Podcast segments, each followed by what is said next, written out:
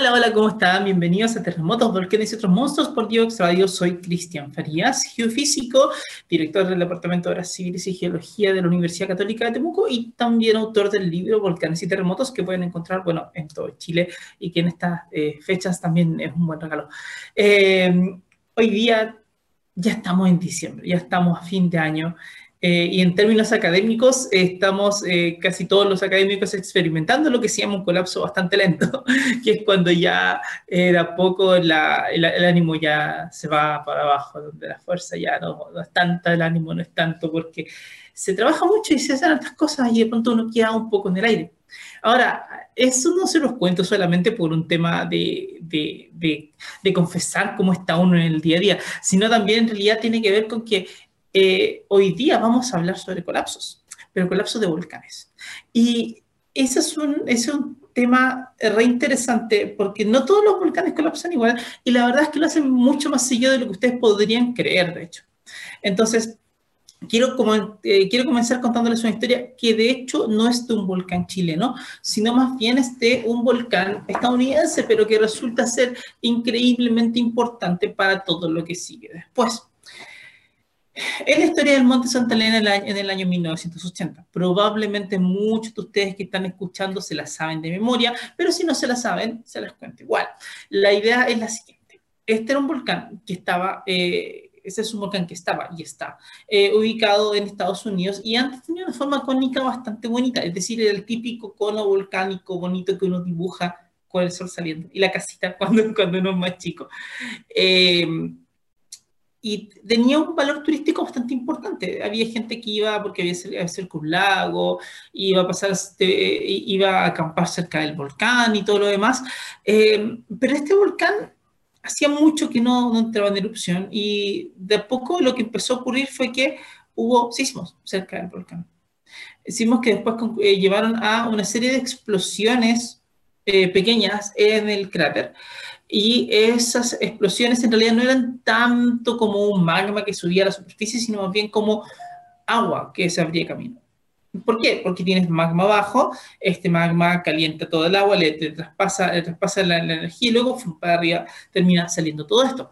Entonces teníamos, eh, la gente veía en esa época eh, una serie de explosiones que se llaman freáticas dentro del volcán y luego lo que comenzó a pasar fue que mucha gente empezó a ir a ver el volcán.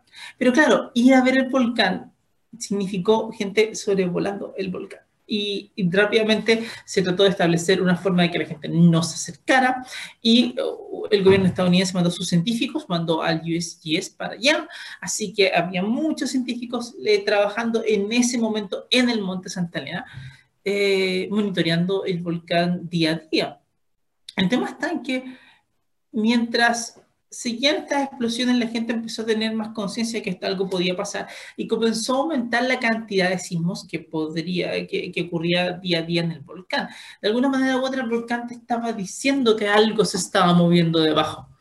El tema fue de que no solamente algo se estaba moviendo debajo, sino que algo estaba incubando uno de los, eh, uno de los eventos más espectaculares que hemos visto en todo el siglo XX o sea, que vimos en todo el siglo XX, ya pasamos al siglo XX. Entonces el tema está en lo siguiente, que de repente, mientras seguía tratando de salir el magma, el magma encontró que no podía llegar y salir por el cráter principal. Había otro camino que quizás podía ser un poco más simple, y ese camino implicaba salir por un costado, un costado del volcán. Pero no es como que tú puedas llegar y salir por el costado de un volcán es cierto, en muchos volcanes abren fisuras y magma sale con, con, explosiones y de pronto con algunos ríos de lava por algunas fisuras de los volcanes. Los volcanes en general son personajes bastante fracturados, pero el tema está en que eh, no solamente eh, en esta ocasión no solamente no se dio eso, sino más bien lo que pasó fue que de a poco el magma empezó a acumularse en un costado del volcán. Entonces nuestro querido cono, que se veía tan lindo, de pronto se empezó a hinchar por el costado, y se empezó a hinchar, a hinchar, a hinchar, a hinchar, tal cual como cuando mm, tenemos indigestión nosotros y tenemos que nuestro estómago se hincha mucho, que andamos con una panza de gigante, bueno, es lo mismo.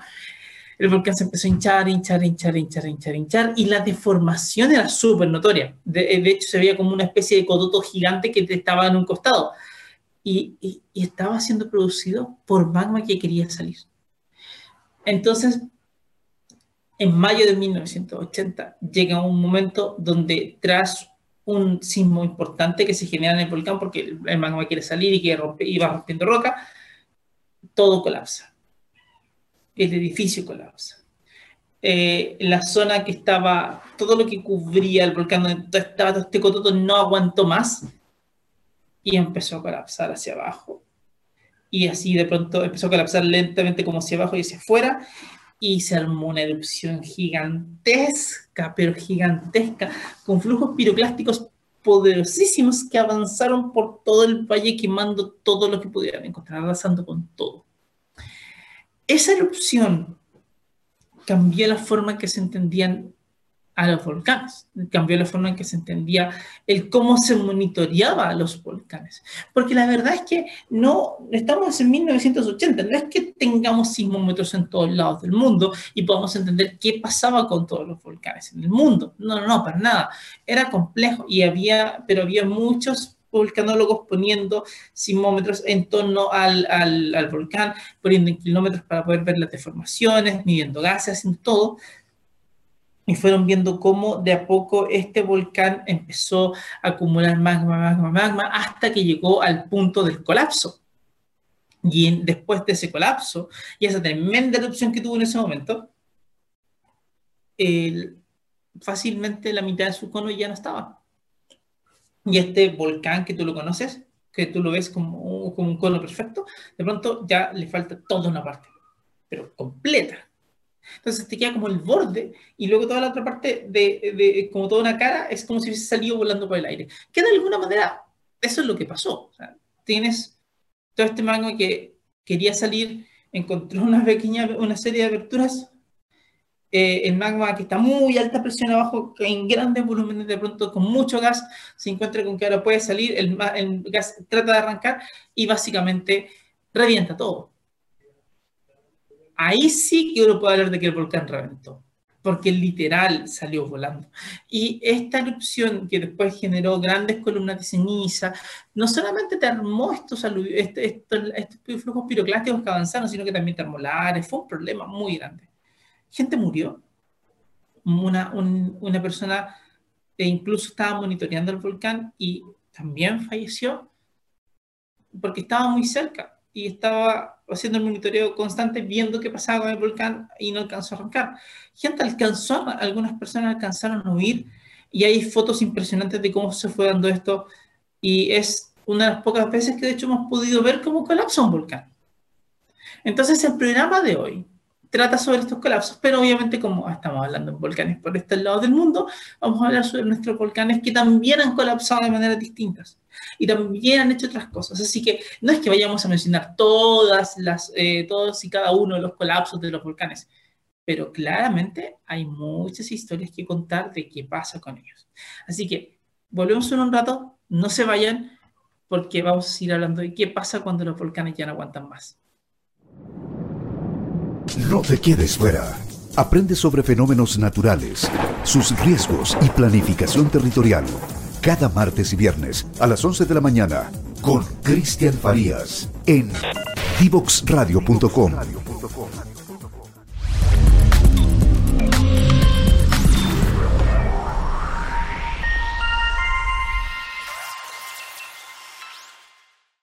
No te quedes fuera. Conversaciones de futuro para Latinoamérica. Latinoamérica. Cada martes y jueves a las 9 de la mañana en Latam 2050 con Ángel Morales. Somos divoxradio.com.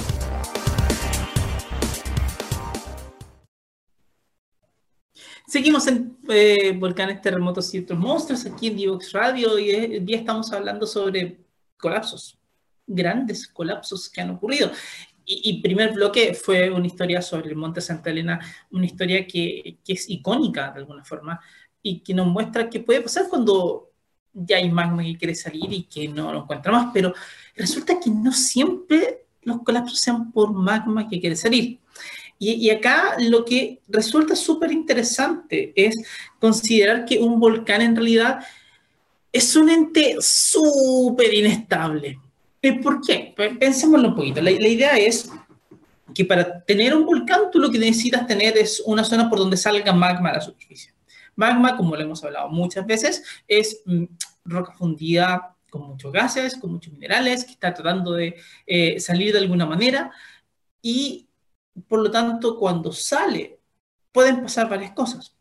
Por un lado, si es que se arranca mucho el gas, y eso suele pasar con los magmas poco viscosos, eh, el magma llega arriba y empieza a tratar fluir. Si es muy poco, si es poco viscoso, fluye bastante y genera ríos de lava que después se solidifican y te generan como esta especie de murallas de roca.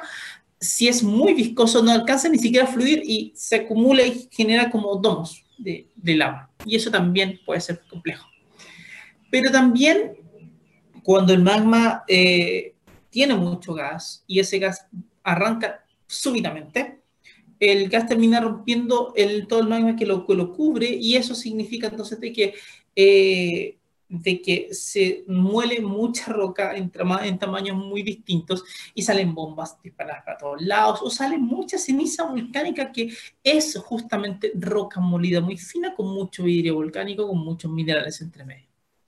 Claro, el tema es que eso lo lanza, si en algún momento una buena parte de eso tiene que caer cerca del volcán. Por tanto, el fenómeno de creación del volcán en general tiende a darse, bueno, con esas erupciones. Y de hecho lo hemos estado viendo en el volcán que está en La Palma ahora en España, donde antes no tenían nada, nada, era un cerro que era una ladera de cerro donde comenzó la erupción, se abrió una fisura, salió el magma, comenzaste a tener eh, explosiones y después el magma empezó a generar ríos de lava, se, perdón, se generaron ríos de lava y esto empezó luego a acumularse, acumularse, acumularse todo encima de otro y entre medio como también tenía mucha ceniza que lanzaba, la ceniza empezó a caer, a caer, a caer y de a poco se formó el cono que conocemos hoy, porque hoy hay un cono ahí que antes no estaba.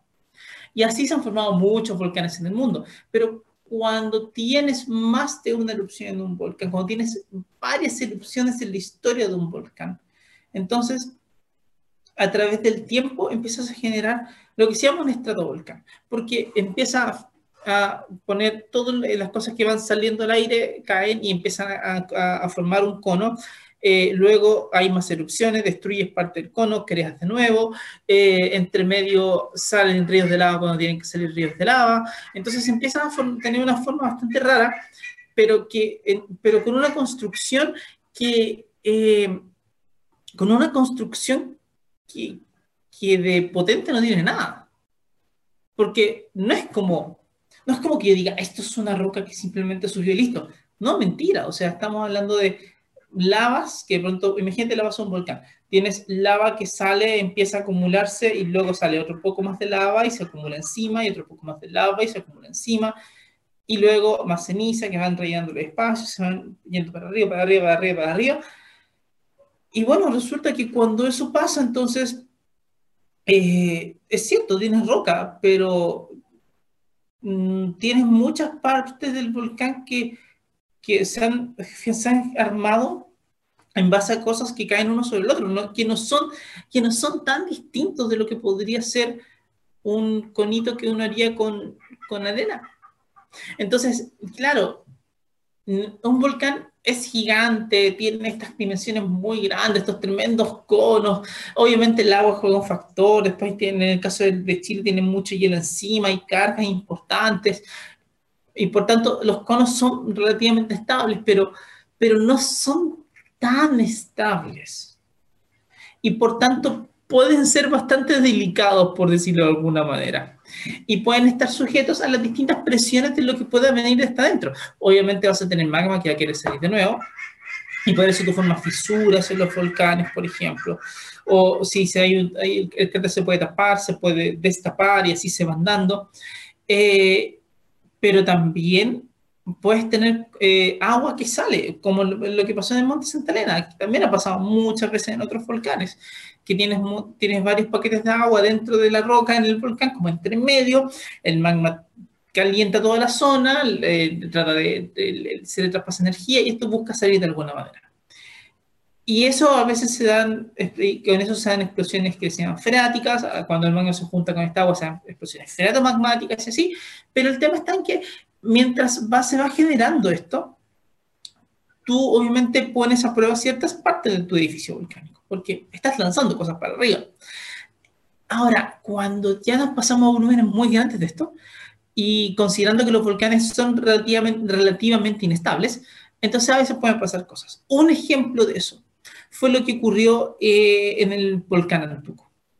El volcán Antuco está desde Los Ángeles a la cordillera y eh, es súper lindo, en realidad es súper lindo. Uno como que se va desde Los Ángeles, de Los Ángeles al pueblo de Antuco, de Antuco para arriba, y tú lo ves, es un volcán hermoso, una base muy amplia, un cono perfecto para arriba, eh, y que bueno, ha sido también la, el lugar donde han ocurrido tragedias importantes no volcánicas. No olvidemos la tragedia de lo que pasó eh, con los cadetes del ejército eh, hace varios años atrás, producto de la negligencia, básicamente.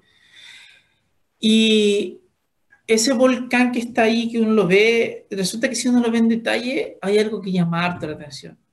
Lo que llama la atención es que pareciera ser de que el cono que uno le ve de frente, como desde el oeste hacia el este, está metido dentro de otro cono. Entonces, como que tienes un cono más grande y este otro cono chico como que salió después.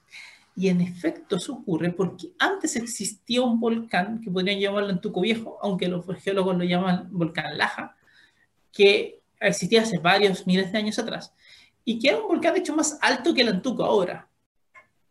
Entonces ese volcán estaba ahí, tranquilo por la vida, llevaba sus erupciones, ya había, había hecho su vida, tenía, tenía tenía su proyecto ya armado. Hasta que un día comienza el fluido, el, agua que está a alta presión ahí, trata de buscar salir de alguna manera, no puede salir por arriba y se le ocurre salir por el costado. De una manera bastante parecida a lo que pasó con el Monte Santa Elena, pero esta vez no es magma, es agua. Y esa agua a muy alta presión termina saliendo y también termina llevándose la mitad, eh, como un tercio, dos tercios del cono, una cuestión muy grande, una cantidad muy grande de cono se va. Y se va. Entonces se genera una avalancha tremenda de, bueno, imagínense, avalancha de mucha roca que está avanzando, muy molida por todos lados, que avanza, se le lleva toda la presión, eh, tapa cerros, hay cerros que son literalmente depósitos, de, depósitos gigantes de, de, desechos de, de esa cuestión. Avanza, avanza, avanza, avanza, avanza, y durante unos 10 kilómetros más o menos, tú puedes decir que eh, durante 10 kilómetros del valle para abajo, tú puedes ver de que ese lugar fue cubierto completamente por los depósitos de, esa, de, ese colapso. O sea, el volcán no dio más y, y, después el volcán se quedó como sin toda una parte, toda una zona que estaba formando el cono, ahora ya no estaba. El volcán era mucho más bajo ahora porque ya había perdido la parte de toda la parte de la cima y todo como un flanco ya se había ido. A eso pasó. Entonces, eh, lo que termina dándose es que después de ello se va, se cubre todo el lugar y eso también tapa, taponea la salida del lago Laja. La laguna Laja que está ahí, bueno, está ahí ahora, ha retrocedido un montón en el tiempo, pero se taponea la salida de, esa, esa, laguna. Y eso implica que el nivel del agua empieza a subir, a subir, a subir, a subir, a subir, a subir, y no para de subir. Durante muchos años no para de subir. Estamos hablando de que esto ocurre hace varios miles de años atrás, así que no había nadie ahí ni nada por el estilo. Empieza a subir, sigue subiendo, sigue subiendo, sigue subiendo, sigue subiendo, mientras el volcán ya está, está, está echado por ahí por la vida, eh, ya, ya lo que se entendía como este volcán grande, maravilloso, de como unos 3.000 metros de altura, ya no existe, así de simple. Eh, y de pronto empieza a subir, subir, subir el nivel, subir el nivel, porque acá, o sea, imagínense, una cantidad tan grande de masa que tú lanzas al aire, en definitiva, y que cae en todos lados, que taponean las salidas, o sea, te generas una muralla gigante, te generas un embalse natural tremendo para el lago. Sigue, sigue, sigue, sigue, pero ese embalse, bueno, está armado con muchas cosas una encima de la otra también, entonces también es inestable. Entonces significa que después de que sigue subiendo el nivel del agua, llega un momento donde se, estima, ahí, ahí, Hugo Moreno ha trabajado mucho en eso, él estimó de que más o menos son 600 metros que subió el nivel del agua, después de que subió 600 metros el nivel del agua, el embalse natural no dio para más, pero para más.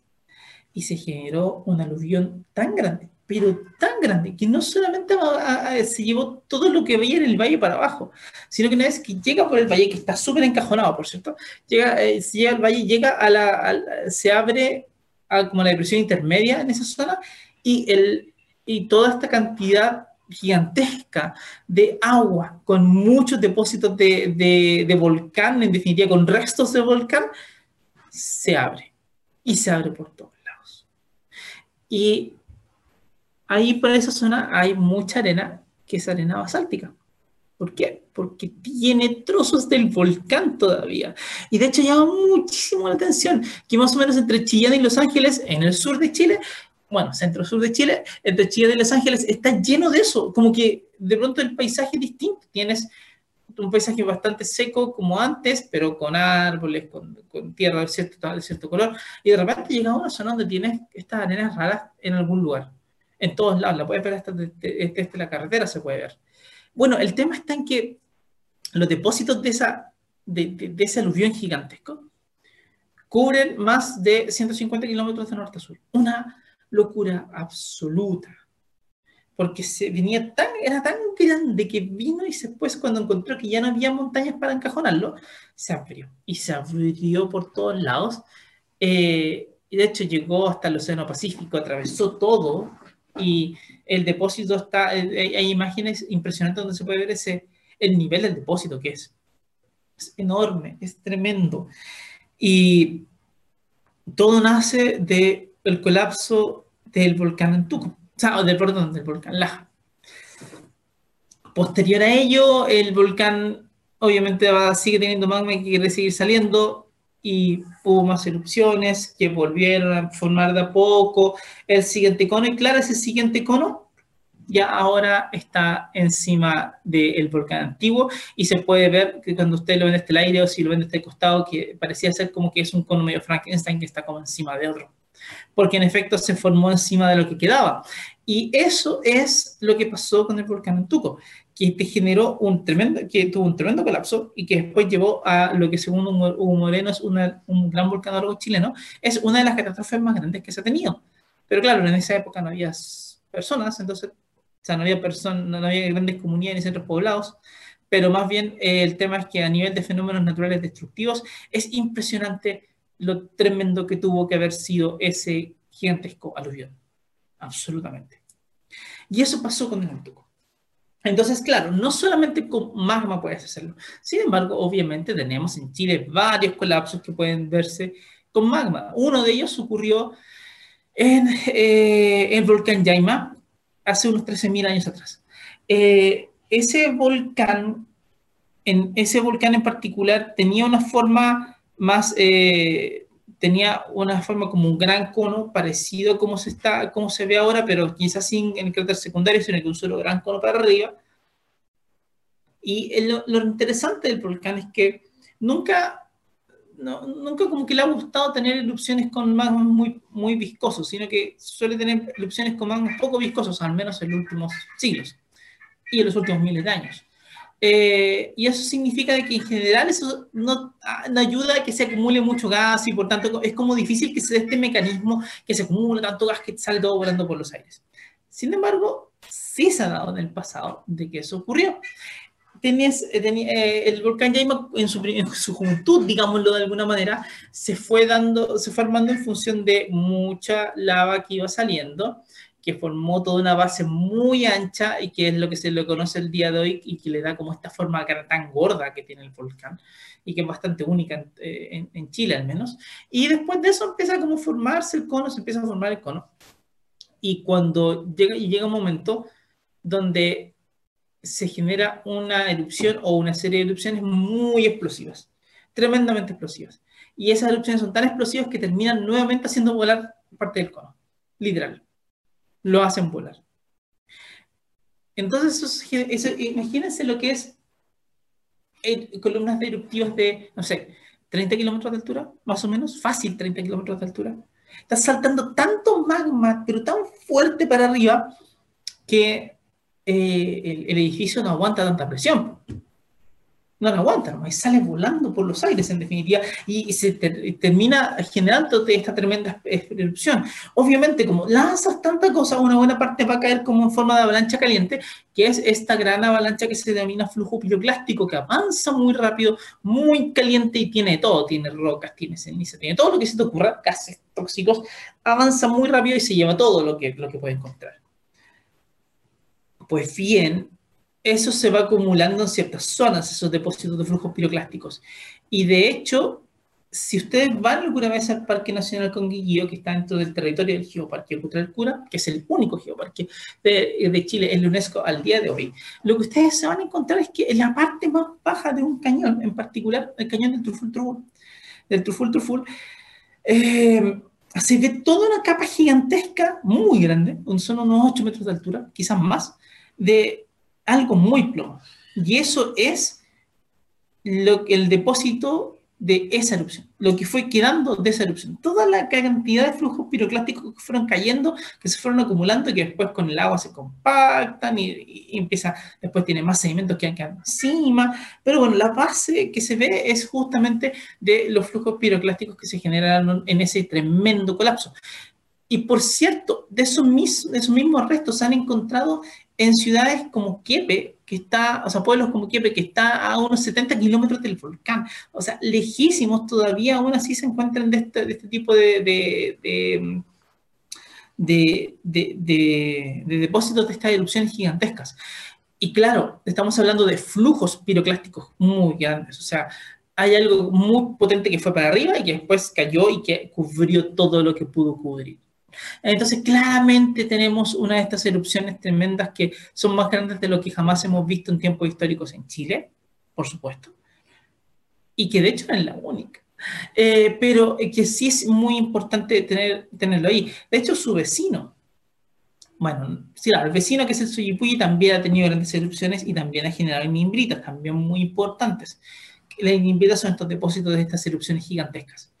Y más al sur está el Villarrica, que es el volcán más famoso de Chile, que todo el mundo sabe que existe, eh, que está cerca de Pucón y todo lo demás. Y hay una cuestión muy interesante en el Villarrica que no todo el mundo se da cuenta porque la verdad es que lamentablemente no siempre le ponemos atención al volcán, no de la forma en que deberíamos al menos.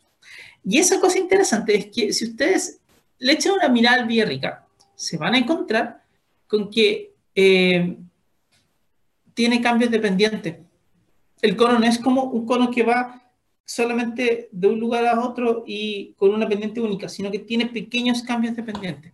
Hay una base que llega a cierto punto, luego hay como otro cambio de pendiente, como un segundo volcán, y como otro, un tercero, que es la última parte más arriba del cono, que tiene otro, otro pendiente también. Y esos dos cambios de pendiente se deben a colapsos del volcán que tenía en el pasado. El volcán antiguo, el primer Villarrica, claro, también empezó a crearse y también hubo un momento donde tuvo erupciones grandes, muy potentes, que también le hicieron volar parcialmente por los aires. Y, pero el tema es que cuando tú generas eso, cuando generas esas tremendas erupciones, eh, tienes que sacar el magma de algún lugar. Porque obvio, o sea, no, te estás soltando un montón, pero un montón, un montón de magma hacia afuera, y tiene que salir de algún lugar, sale de abajo. Pero el tema es que como sale de abajo, eh, ese espacio que estaba lleno de magma antes y que soportaba todo el peso del volcán, ahora ya no está. Entonces una parte, después de todo lo que vuela por los aires, también como que se hunde y termina generando lo que se llaman calderas. Entonces en el Villarrica hay una caldera vieja, que es el resto de lo que quedó de esa serie de erupciones, que te indican más o menos por dónde iba el volcán y después el volcán nuevo como que empieza a crecer sobre el borde de una de las calderas y empiezas a acumular el magma, vuelve a salir, se vuelve a rellenar un poco la parte de abajo, vuelve a, a, tirar cosas para arriba, se vuelve a, juntar, a juntar, a juntar, y luego vuelves a tener otro cono. Y ese cono en la parte superior también voló por los aires en algún momento, y el Villarrica, de hecho, después empezó a generar otro, un nuevo cono como arriba, y uno puede ver entonces que como este Villarrica es como la tercera versión del Villarrica, por decirlo de cierta manera. Y es raro porque eh, no, es, el Villarrica no es un volcán que, que, sea de estos tremendamente explosivos, no es un Lascar, un Lascar también ha tenido grandes colapsos en el pasado. No es un Chaitén que colapsa su domo cada cierto tiempo y tiene tremendas erupciones. El Villarrica es uno de estos donde el magma como que sale en forma de ríos de lava y fluye, es como bien amigable en ese sentido. Aunque genera lares, y eso, los lares no son bonitos, pero bueno, la cosa es que él, suelta un magma poco viscoso.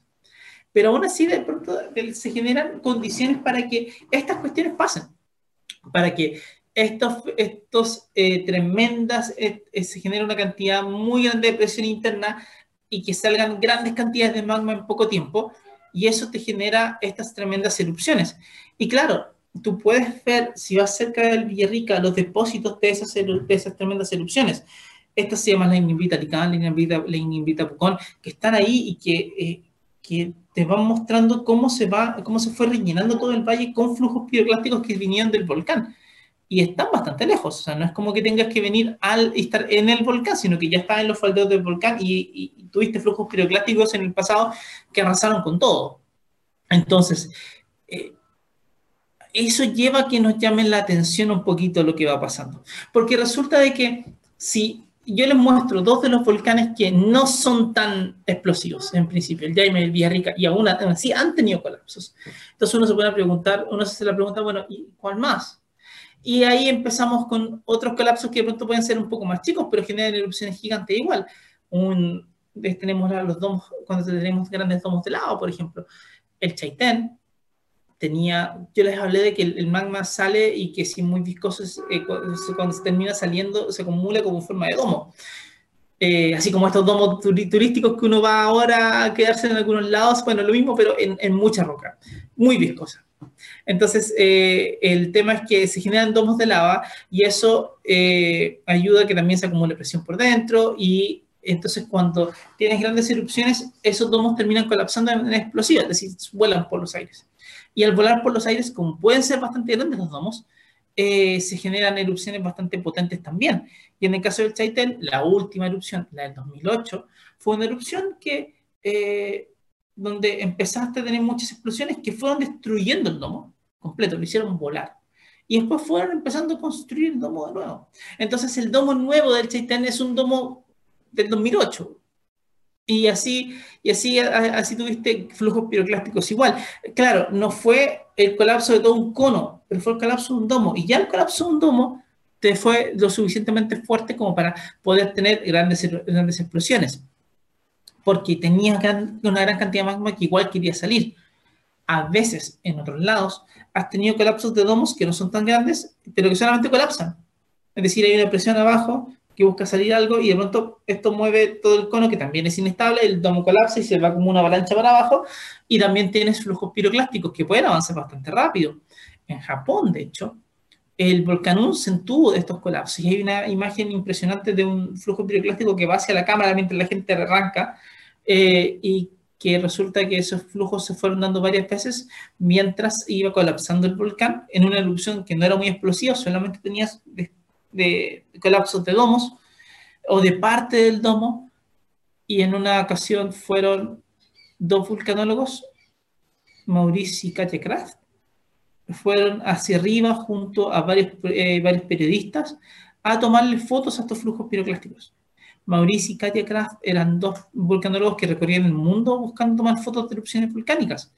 Y resulta que cuando llegan allá, se dan cuenta de que el volcán sigue con, los, estos flujos que se encajonan en el mismo valle siempre, llevan a la gente para allá, pero de repente el volcán tuvo una de estas, tuvo un colapso un poco más grande, que generó un flujo más grande, y más de 30 personas fallecieron, incluyendo los ellos dos.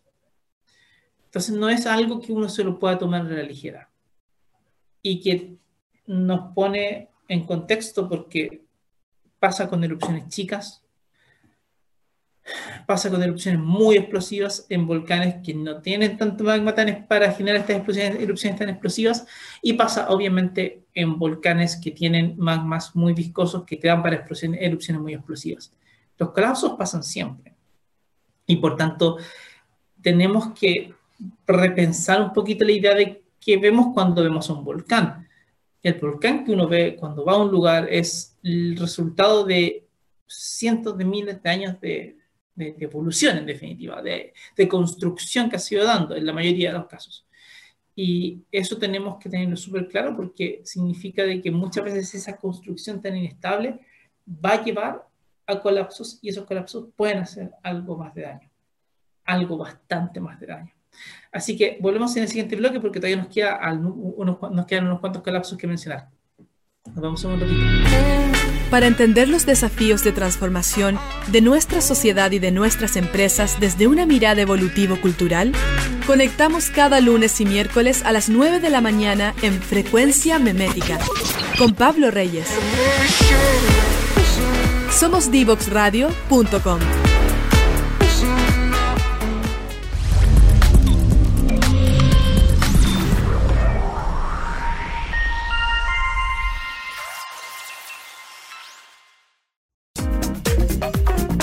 Te quedes fuera.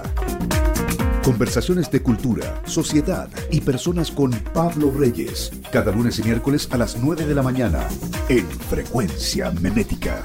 Somos divoxradio.com.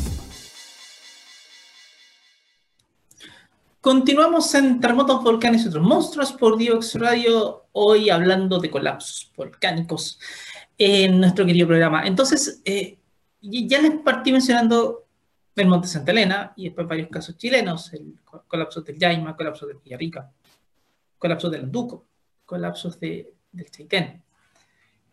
Obviamente no son los únicos. No, no, no, no va a ser así siempre. Hay algunos que son incluso no explosivos. Eso es interesante. Por ejemplo, el volcán Soyipuyi, que también ha tenido grandes erupciones con colapsos parciales de, y con colapsos parciales, tiene, es un volcán que está como entre el Villarrica y el Yaima y, uno lo ve como un volcán descabezado, como que va, ya un cono y pronto se el cono. Y uno dice, ¿por qué se acabó el cono? ¿qué, ¿qué, pasó aquí? Y arriba tienes un, una especie de como cráter, si quieres llamarlo, no es un cráter realmente, sino más bien es una caldera, donde tienes algo semi, semicircular de unos 4 kilómetros de diámetro cubierto por un glaciar gigante. La cosa es que el, el Soyipuyi, la, duda sobre el Soyipuyi es sobre cómo se generó ese, esa caldera, cómo se generó esa forma en particular. Y lo que se que la principio se creyó que podría, se podría haber generado de la manera en que se generan muchas de estas calderas, así que ya se les expliqué. Y es que tuviste una serie de erupciones súper grandes para arriba que eh, hicieron volar parte del cono y después obviamente como no había tanto más, como no había fluido bajo que, lo, que se moviera, o sea, que lo sustentara, el resto del cono empezaba a colapsar, colapsar, colapsar hacia abajo, se caía en definitiva hacia abajo y luego eh, es, eh, toda la hendidura que quedaba se empezaba a rellenar con agua que después se enfriaba, se convertía en, en un glaciar y se sostenía ahí. Pero el problema era que si eso fuera así, tienes que encontrar evidencia de una tremenda serie de erupciones que llevaran a eso. Y en el caso del, del no se encontró eso. Entonces era una cuestión que llamaba la atención porque no, no se ha encontrado todavía ese, esa evidencia de dónde fue el tremendo colapso, de dónde, dónde están esas inimbritas gigantescas de los grandes flujos piroclásticos que se podrían haber generado. Y la razón por la cual no están es porque se crea al día de hoy de que en realidad el volcán no colapsó por una erupción, sino más bien colapsó porque el fluido que estaba abajo simplemente se fue. Tal cual, un día el fluido se, se, se, se presentó a trabajar y de pronto vieron que, ah, ¿para qué? Y se empezaron a ir los fluidos de a poco hacia otro lugar. De manera relativamente súbita en escala geológica, se empezaron a ir, se empezaron a ir, se empezaron a ir. Y eso implicó que el volcán empezó a colapsar, colapsar, colapsar, porque abajo ya no tienes nada. Tienes un hueco gigante que empiezas a cubrir porque tienes un peso muy grande. Y empezó a colapsar, colapsar, colapsar, hasta que se generó esta gran caldera que está ahí. Tal cual. Y aún así, hace como unos 3.000 años se generó una erupción muy grande en el, en el Nevado de Soyipuye que le armó un cráter de un kilómetro, un cráter modesto de un kilómetro de diámetro, solo un kilómetro de diámetro dentro de la caldera tremenda de 4 kilómetros de diámetro.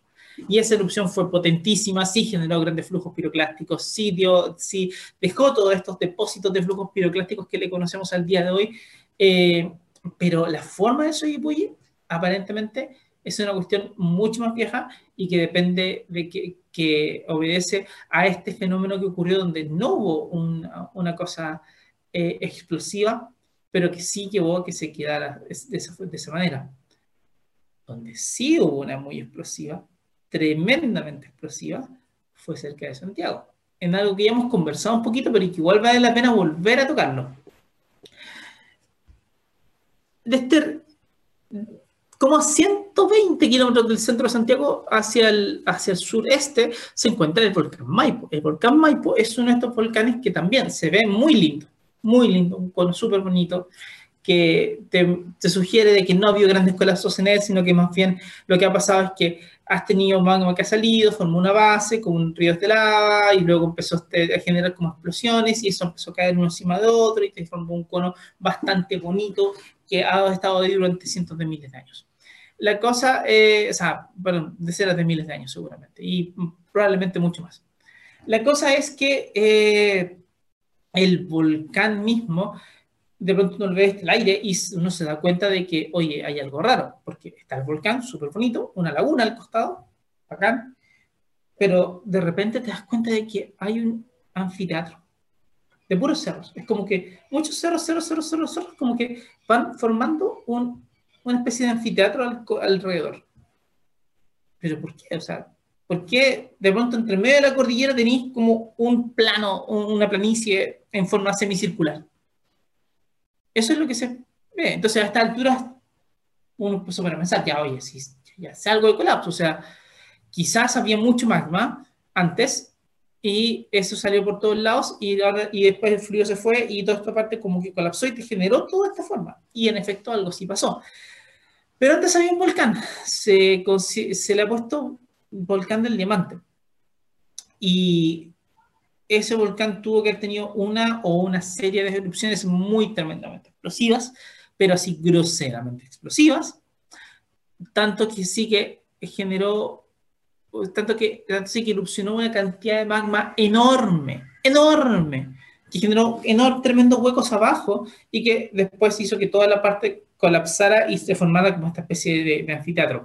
Después, obviamente, volvió a nacer el volcán Maipo, ya pero para un costado, no tanto como en el centro de donde estaba, sino que más al costado.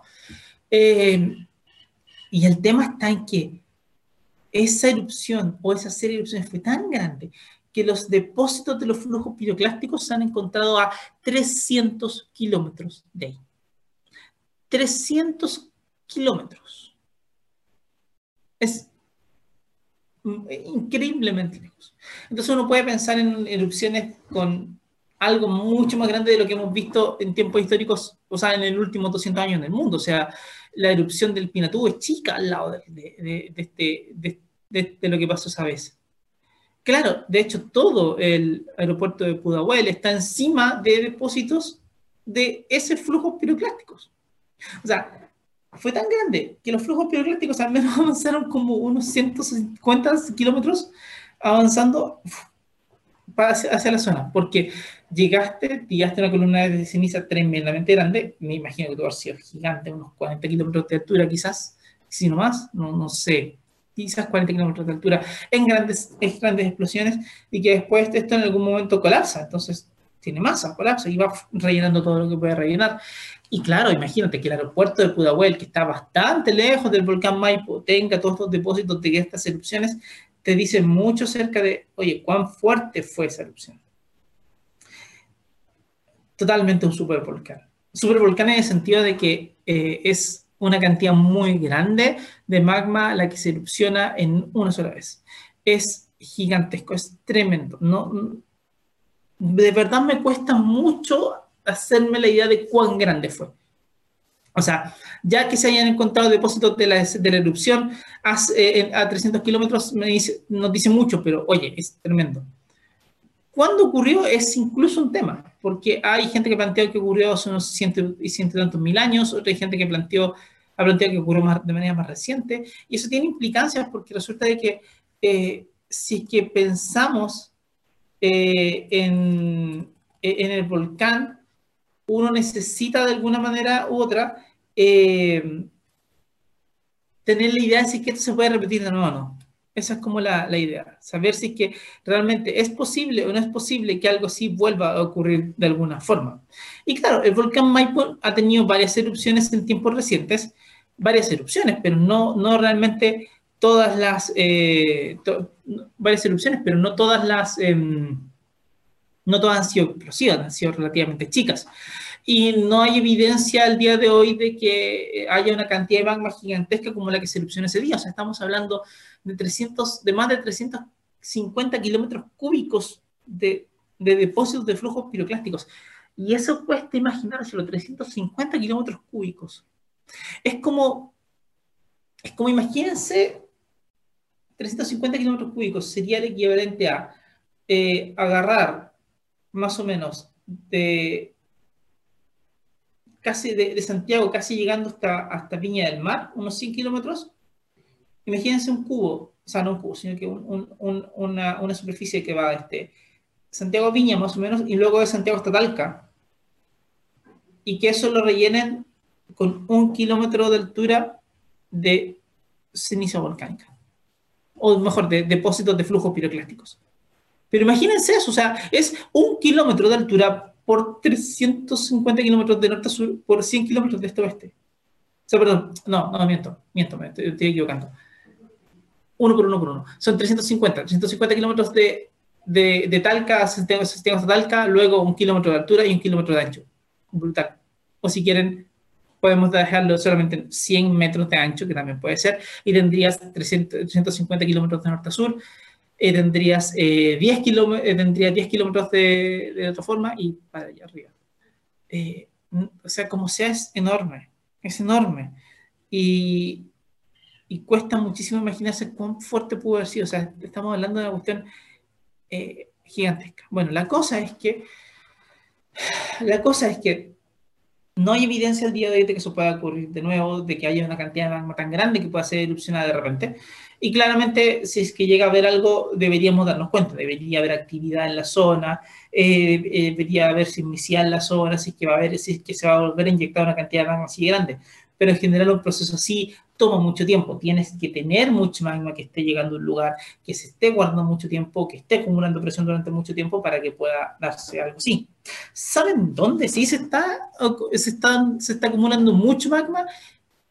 Y con muy alta presión que quiere subir en la laguna del Maule. La laguna del Maule que está más al sur de Talca para la cordillera, ahí tienes una zona donde ha habido muchas erupciones en el pasado, con magma bastante viscosos, y que al principio se pensó que esto podía ser lo que se considera un supervolcán porque eh, este lugar se ha estado inflando. El suelo, que de pronto está a cierto nivel, en el tiempo ha ido subiendo, ha ido elevándose, elevándose, elevándose, elevándose. Es el lugar que más, donde el suelo se está elevando más rápido, más rápido se está inflando, sin llegar a una erupción en todo el mundo. Entonces significa de que algo está empujando eso y se, asume que es una cantidad de magma importante que está empujando eso hacia arriba. Sin embargo, no hay claridad aún de cuánto exactamente es todo el magma. Ha habido varios estudios. Al principio se pensó que era una cantidad absurdamente grande que hacía que esto calificara como un supervolcán tipo Yellowstone, por decirlo de cierta manera. Después se vio que era harto menos, pero ese harto menos igual nomás te puede generar una erupción como la del Chaitén el, el 2008 o más grande todavía. Entonces, eh, mm, si bien se está inflando, no hay todavía una evidencia clara de que te diga que este volcán va a, va a, entrar en una gran erupción pronto, pero está muy monitoreado, hay muchos científicos que lo están viendo, porque siempre hay que estar atentos a aquellas pequeñas sutilezas, aquellas indicaciones que te van dejando estos volcanes para decirte que están subiendo, que el magma está queriendo llegar a la superficie de alguna manera. Así que no es que vaya a haber un colapso en la laguna todavía, ni mucho menos. Ahí tenemos otro fenómeno, es magma que está queriendo subir por algún lugar y vamos a ver por dónde sale en algún momento de la vida y cuándo sale, porque no sabemos. Eh, pero nuestros volcanes nos pueden dar muchas sorpresas, como siempre les digo, y nos pueden contar muchas cosas. En el pasado se han dado todos estos colapsos, se van a seguir dando más colapsos y hacia el futuro también vamos a tener muchas cosas más que van a pasar. Así que esto ha sido el programa del día de hoy. Muchísimas gracias por estar con nosotros. Espero que se hayan entretenido y espero que vayan a tener muy buenas fiestas. Se vienen las fiestas de fin de año, es un momento muy importante para todos, un momento donde de alguna manera podemos ponerle pausa a este mundo que a veces nos tiene eh, corriendo excesivamente de un lado para otro.